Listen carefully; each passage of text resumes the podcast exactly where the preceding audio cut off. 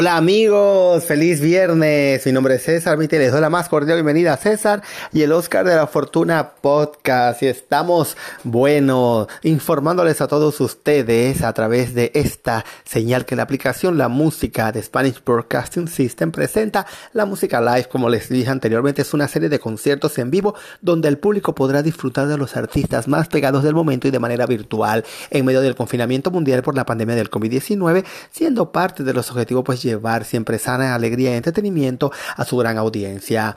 El primer intérprete que se une a la innovadora iniciativa es el cantante urbano de Puerto Rico, Lunay, y el evento será este día de Halloween, el próximo, ¿verdad? Este sábado, mañana, ¿verdad? Que será transmitido desde la ciudad de Miami a las 8 de la noche, cantando sus éxitos más grandes para que los fanáticos puedan disfrutar con este popular artista, ¿verdad? Un rato alegre y musical a través de la aplicación La Música y también del canal de Lunay en YouTube.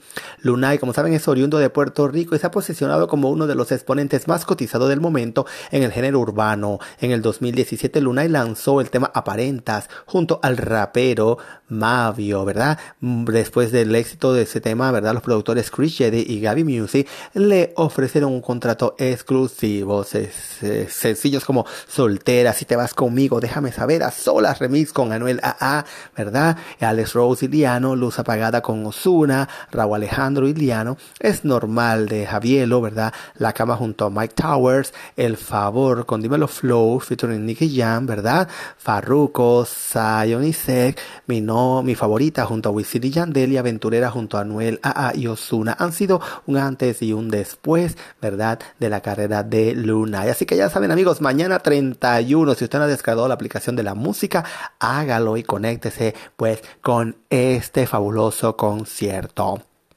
Y seguimos hablando, pues, de todas esas tradiciones y los símbolos del Halloween. Y no podemos dejar de hablar, pues, de la calabaza. Aunque no coincide, pues, una fiesta de Halloween, ¿verdad? ¿Verdad? Uno no pueda pensar que no existe esta hortaliza. La calabaza no es un símbolo propio del primitivo Samhain y del Halloween que celebraban los pueblos célticos de Europa. Los inmigrantes irlandeses descubrieron la calabaza o pumpkin al llegar como colonos a América. Para conocer el origen de esta fruto simbólico de la noche de y su empleo como candil terrorífico, tienes que conocer la leyenda de Jack o de Jack on Lantern.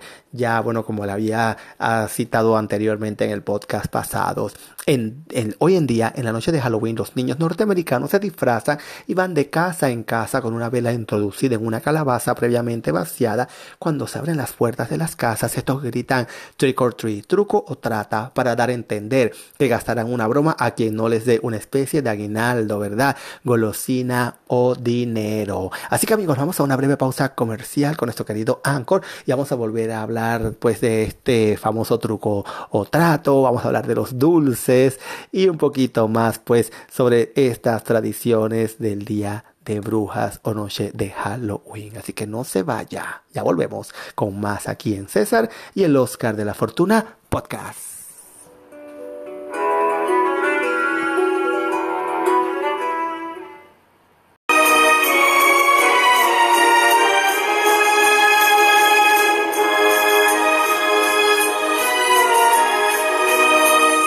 Los niños y aquellos que no lo son tanto se disfrazan a la vez que entre ellos compiten para ver cuál es el disfraz más horroroso de todos y van de casa en casa eh, concediendo el famoso ultimátum trick or treat truco o trato.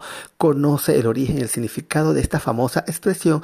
Sin duda es la favorita de los niños en las noches de Halloween.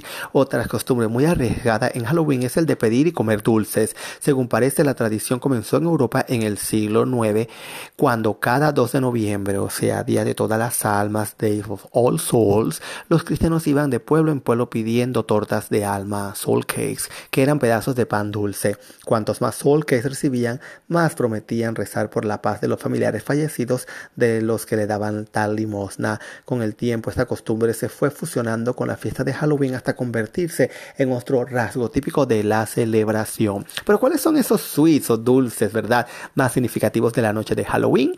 Les voy a, me, les voy a mencionar algunos. El Black and Orange Boop Cakes, ¿verdad? El Creepy Crawlers, ¿verdad? Mini Pumpkin Patch Cakes, el Nutty Ghost, Spider Critter Cakes, el Shortbread Finger, Sugar Cookie Ghost, el Gingerbread Jack and Lantern, o sea, linternas de Jack de jengibre, esas galletas famosísimas pues para estas épocas.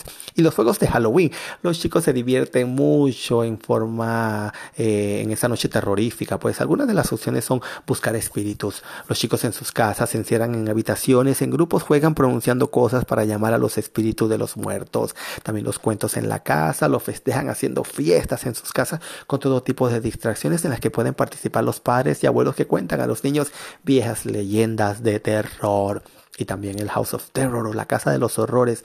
En este caso los pequeños entran en una casa de terror creada por los padres para que se diviertan sus hijos con sus amigos, con monstruos colgando, maniquís, cosas que saltan, vísceras asquerosas de plástico y a veces con la idea de que aparte de te lleves un buen susto, ¿verdad? Juntos puntos y te lleves un gran premio, ya sea juguetes o dulces.